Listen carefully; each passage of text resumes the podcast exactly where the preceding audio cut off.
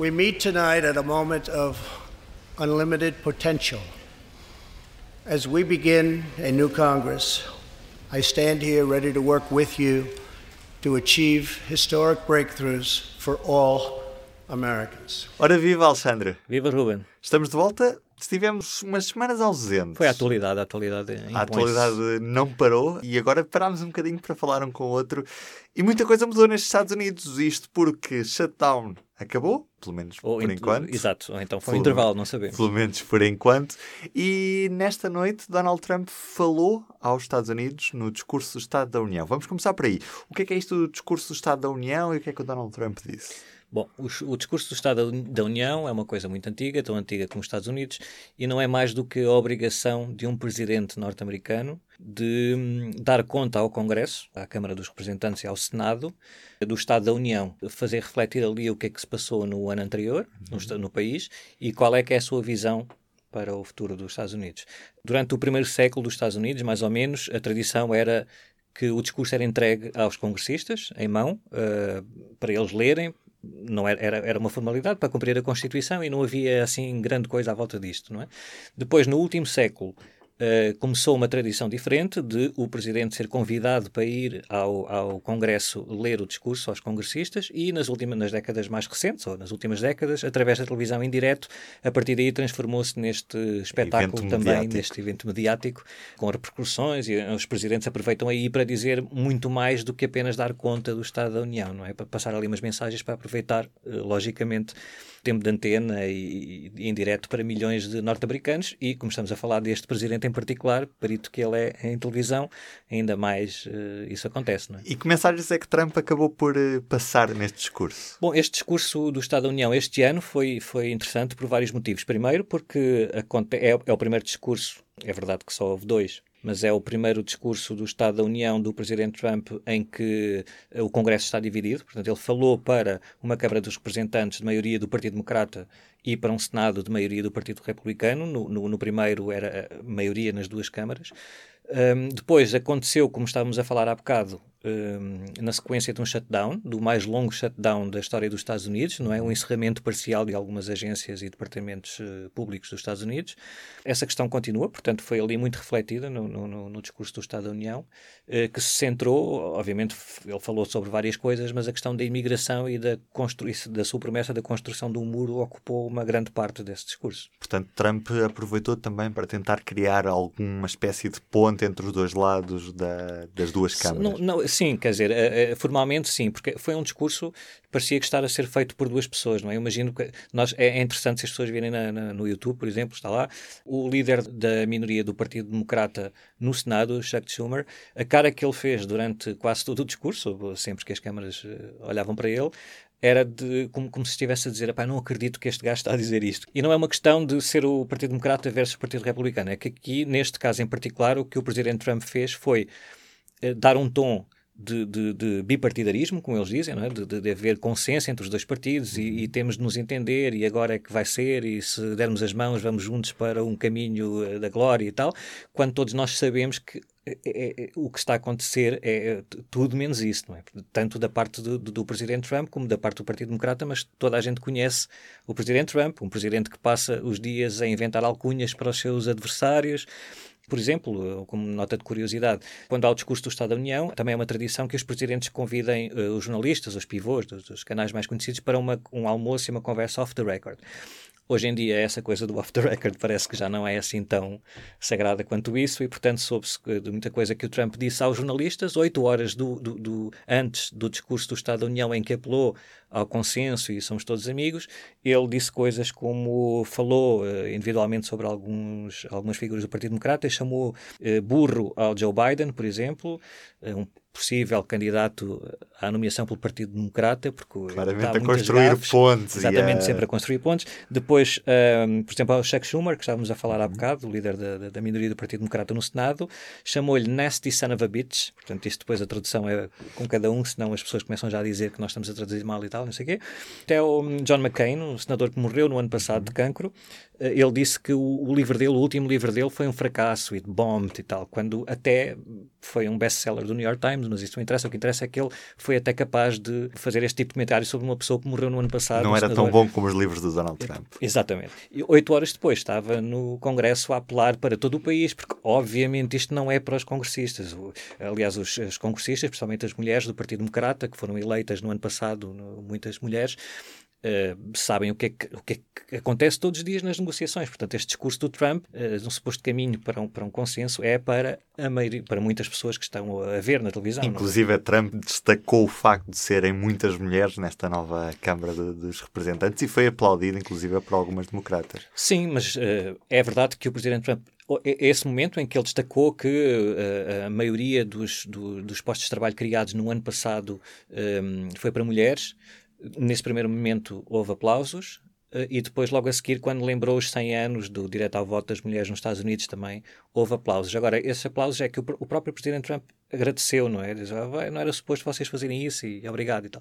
Só que fica claro nas imagens que elas não estavam a aplaudir o Donald Trump. No momento em que começaram a aplaudir, viraram-se umas para as outras, a fazer tipo high-fives e bater palmas, portanto, claramente uh, aplaudirem-se umas às outras e a congratularem-se com o facto elas próprias terem sido eleitas. Portanto, é preciso também assinalar aqui uma curiosidade, que é o Presidente Trump, ao pensar que estava a ser aplaudido e ao salientar o feito daquelas mulheres terem sido eleitas para o Congresso nas eleições de novembro passado, a Câmara dos Representantes tem o maior número de mulheres de sempre na história dos Estados Unidos, Ora, elas foram eleitas, a esmagadora maioria delas foi eleita contra o presidente Trump. Portanto, ele estava na prática a salientar algo que não era muito bom para ele. E então elas aplaudiram-se elas próprias. Não, não houve aqui um. E claro que depois houve um aproveitamento disso. A filha do, do, Donald Trump também foi para o Twitter dizer que aplaudiram o meu pai, mas eh, dá para ver que não é bem assim. Nesta altura, o shutdown está em suspenso. O Donald Trump tentou apelar ao consenso para tentar tirar alguma coisa deste, deste Congresso na prática ele vai conseguir isto mais dia menos dia vamos voltar outra vez a uma situação de shutdown? O que é que Sim, é, é bastante possível. A reação do Partido Democrata como seria de esperar foi obviamente que não nem sequer respondem eh, nem sequer consideram que houve um apelo a consenso. Quer dizer é é claramente uma demonstração do Presidente Trump, uma, uma conversa para uh, os, os, espectadores do, do, do, discurso do Estado da União, não para os congressistas, uma tentativa de fazer passar a mensagem de que se houve um shutdown, a culpa foi daqueles senhores e daquelas senhoras do Partido Democrata que não querem ver esta coisa evidente, segundo ele, que é temos de construir um muro na fronteira com o México para travar a imigração ilegal. Foi uma oportunidade que eu, aquilo eu estava eu, quando vejo estes discursos e principalmente deste ano, parece que, que os congressistas, pelo menos do Partido Democrata, estão sequestrados, sabes? É, eles não podem dizer nada, não é? A não ser podem se manifestar, bater palmas, assobiar, isso aconteceu também, mas o presidente Trump tem uma hora e meia, como foi mais ou menos o discurso dele, eh, para dizer o que quer a milhões e milhões de espectadores que muitos deles, se calhar, estão a ser confrontados pela primeira vez com estas dinâmicas sobre quem é que é mais responsável pelo shutdown ou não, ou por outras coisas, e portanto ali ficam, muitas pessoas, imagino, ficam, pô, se, realmente o Presidente Trump tem razão, não é? Este tipo de coisas nós sabemos que os políticos fazem. Portanto, não, não houve uma conversa para, para, para a oposição nem para o Partido Democrata.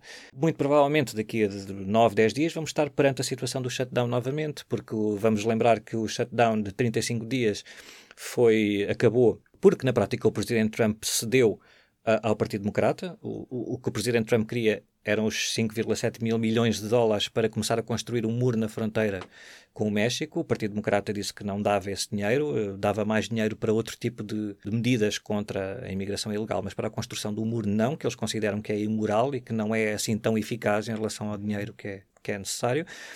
O shutdown acabou, eh, estávamos a dizer, porque o Presidente Trump disse: bom, então não, não, vamos, não vamos continuar este encerramento das agências e vamos fazer com que as pessoas voltem a trabalhar, aquelas tais 800 mil pessoas que estavam a trabalhar, algumas e outras em casa sem receber salário, voltam a trabalhar e a receber salário, mas no dia 15 de fevereiro vamos ter de nos sentar outra vez para resolver isto uma vez por todas.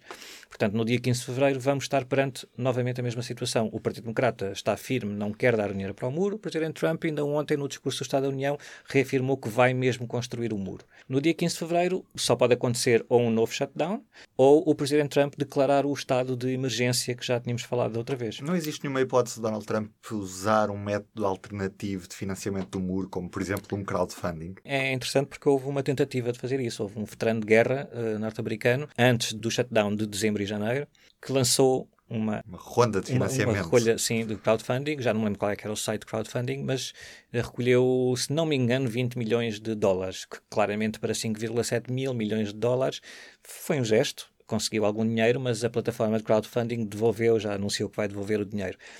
Houve isso, quer dizer, é, para, para o valor que nós estamos a falar, uh, não, é, não é só importante o dinheiro, é quem é que depois vai executar e, e, e, esse dinheiro vai ser entregue a que departamento como parte de cada de que orçamento. E isso quem decide é o Congresso, não é o Presidente dos Estados Unidos, não há volta a dar aqui. É, o, é, é depois de uma discussão no Congresso que se decide que dinheiro vai para que sítio. Não é o crowdfunding aparece, pá, ele pode ir lá pôr o dinheiro espalhá-lo na, na, fronteira, mas nem, não vai nascer um muro por causa disso. É? A questão aqui é que, é que não há autorização do Congresso para movimentar verbas para o departamento que é responsável pela construção de, das barreiras e de outros tipos Portanto, de sem a aprovação dos democratas não há mesmo muro. não ninguém. pela via que as pessoas nos Estados Unidos esperam que seja a única a explorar, que é a aprovação no Congresso. Portanto, a, a razão da existência do Congresso também é essa, não é? Que, que haver ali um, um contrapeso e, e, e, é claro que idealmente este, este tipo de coisas têm de passar pelo Congresso. O que se passa é que há uma saída para o Presidente Trump, que é declarar o estado de emergência nacional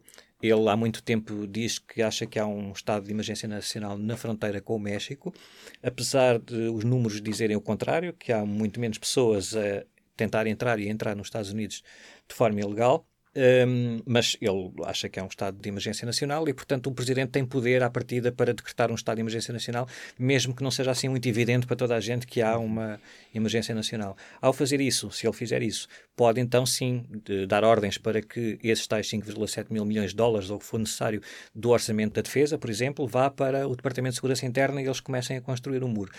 A questão aqui é que nem os, os congressistas do Partido Republicano, os senadores, neste caso, estão muito interessados nessa solução, porque há uma coisa que o que acontece nos Estados Unidos, no Congresso, é que principalmente dos senadores, são muito ciosos do, do seu poder e, e querem, não, não no, aspecto negativo, eles têm alguma responsabilidade de serem ali os garantes de, deste tipo de dinâmicas. Então, não estão interessados em, que, em verem um presidente a passar por cima deles, a decretar estado de emergência nacional, porque não conseguiu uh, dialogar ou chegar a um acordo com, com, o Congresso. Ainda para mais no Partido Republicano, que tradicionalmente, aquele Partido Republicano que nós conhecíamos antes do Presidente Trump, é muito mais cioso destas questões do, do, do abuso de autoridade dos presidentes ou Portanto, não é uma solução que, que, seja do agrado dos republicanos. Já, já disseram isso ao Trump nos últimos dias. Que, só para termos uma ideia, esta uh, declaração de estado de emergência nacional pode ser barrada no Congresso. É? No, no, Senado, pelas contas que os jornais estão a fazer, bastam quatro uh, senadores do Partido Republicano votarem contra para uh, o, presidente Trump não poder ir para a frente. Os presidentes também têm de jogar com isso. É? Se eles sabem que, que, vai ser chumbado no Senado, também não estão muito interessados em avançar por isso. Portanto, ainda é mais provável que haja um novo shutdown no dia 15 de fevereiro cá estaremos para ver. Mas também neste discurso do Estado da União, Donald Trump destacou os seus feitos de política externa, disse que praticamente tinha acabado com o Estado Islâmico, que estava no caminho para conseguir uma desnuclearização da Península da Coreia, inclusive anunciou um encontro com o líder da, da Coreia do Norte e também falou da situação da Venezuela. Donald Trump tem sido assim tão eficaz na sua política externa, tem efetivamente conseguido ser o, mundo não esperava dele, ou seja, o mundo esperava que Donald Trump não fosse propriamente o mais pacificador, quando na realidade é essa a ideia que ele está a fazer passar. Isso faz, faz tudo parte daquela. Há uma, há uma ideologia base nisto tudo, não se calhar, não, se calhar não do, do, do, presidente Trump, como, como cidadão americano ou como pensador destas questões, uhum. mas há uma corrente muito do, na América profunda que defende esse tipo de abordagem, de não intervenção externa, não é? Isso é o problema, basicamente eles pensam o problema dos outros é dos outros, nós não temos nada a ver com isso e tal.